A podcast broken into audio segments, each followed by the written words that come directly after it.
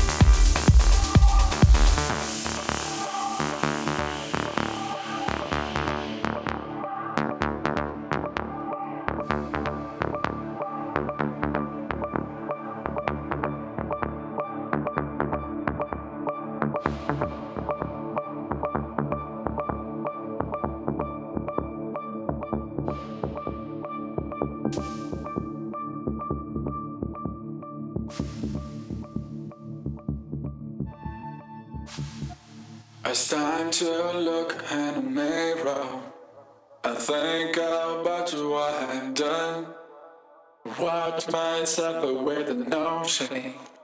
The same.